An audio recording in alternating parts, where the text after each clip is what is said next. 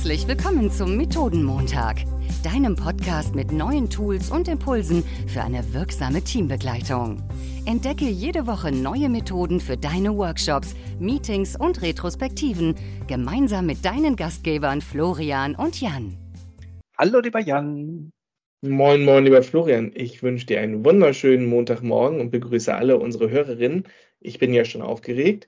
Du hast gesagt, eine Methode, die hat was mit dem Dom zu tun. Jetzt kommen die Kulturclashes zwischen Köln, meinst du die Kirche, oder Hamburg, meinst du den Jahrmarkt? Florian, worauf darf ich mich denn jetzt freuen? Ähm, du darfst dich und hoffentlich unsere Zuhörerinnen und Zuhörer auch freuen auf eine Methode, die habe ich mir mal eigentlich einfach so ein bisschen aus der, aus der hohlen Hand geschossen, beziehungsweise die fiel mir beim, beim Shoppen entgegen. Und zwar, äh, ich nenne die Methode Entenangeln. Also damit weißt du, wir sind schon mal eher auf der Kirmes als auf der Kirche.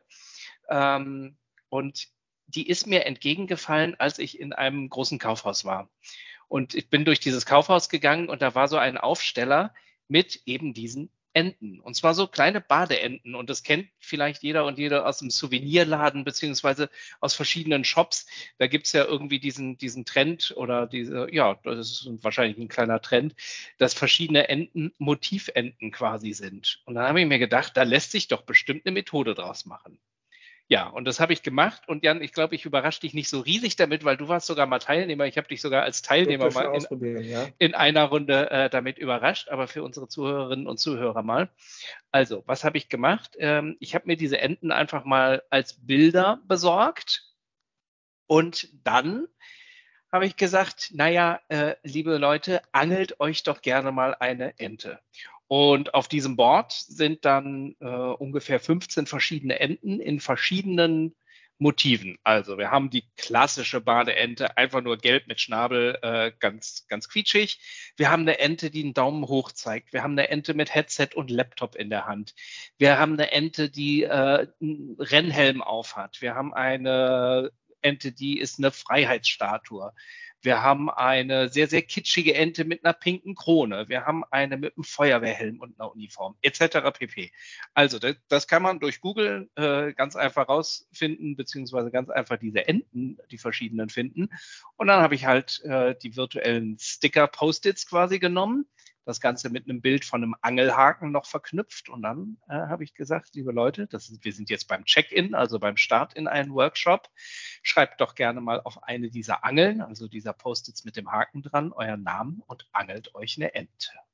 So, und jetzt habe ich hier direkt einen Teilnehmer, den ich damit damals überrascht habe. Und Jan, du kannst direkt mal sagen, was du davon als Teilnehmer gehalten hast.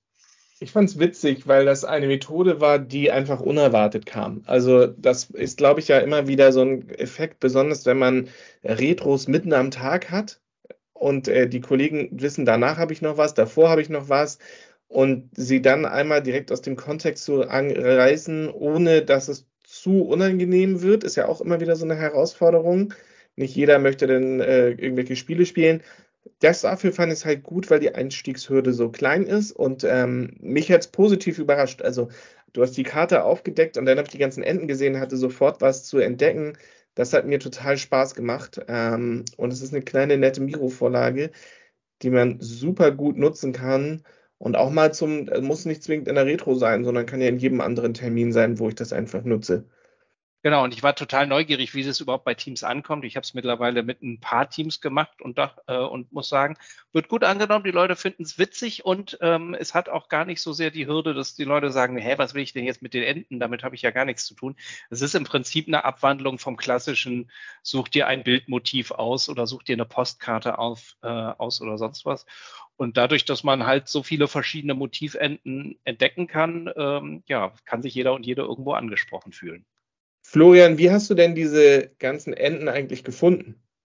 Also ich bin ja im äh, Kaufhaus drüber gestolpert und dann habe ich mir gedacht, naja, ich, die werden sich ja auch online finden lassen, solche Enten. Und dann war es eigentlich relativ schnell erledigt, dass man online mal guckt, wo gibt es denn solche, solche Enten und was sind ansprechende Motive, die die Leute auch in den Workshops äh, ansprechen können. Und dann war die Vorlage relativ schnell zusammengestellt. Also wenn ihr Bock habt, und das ist was, was ich gerne unseren Zuhörerinnen und Zuhörern heute mitgeben möchte, nicht nur eine Methode, sondern auch einfach mal sich inspirieren zu lassen, vielleicht in einem Kaufhaus oder irgendwo in der Welt über Dinge zu stolpern und zu sagen, da lässt sich doch eine Methode draus machen, denn letztlich das Zusammenbauen der Methode hat äh, eine Viertelstunde oder so gedauert.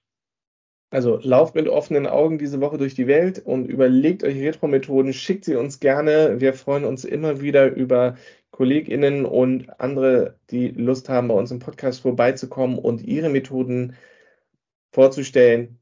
Wir hören uns nächste Woche wieder.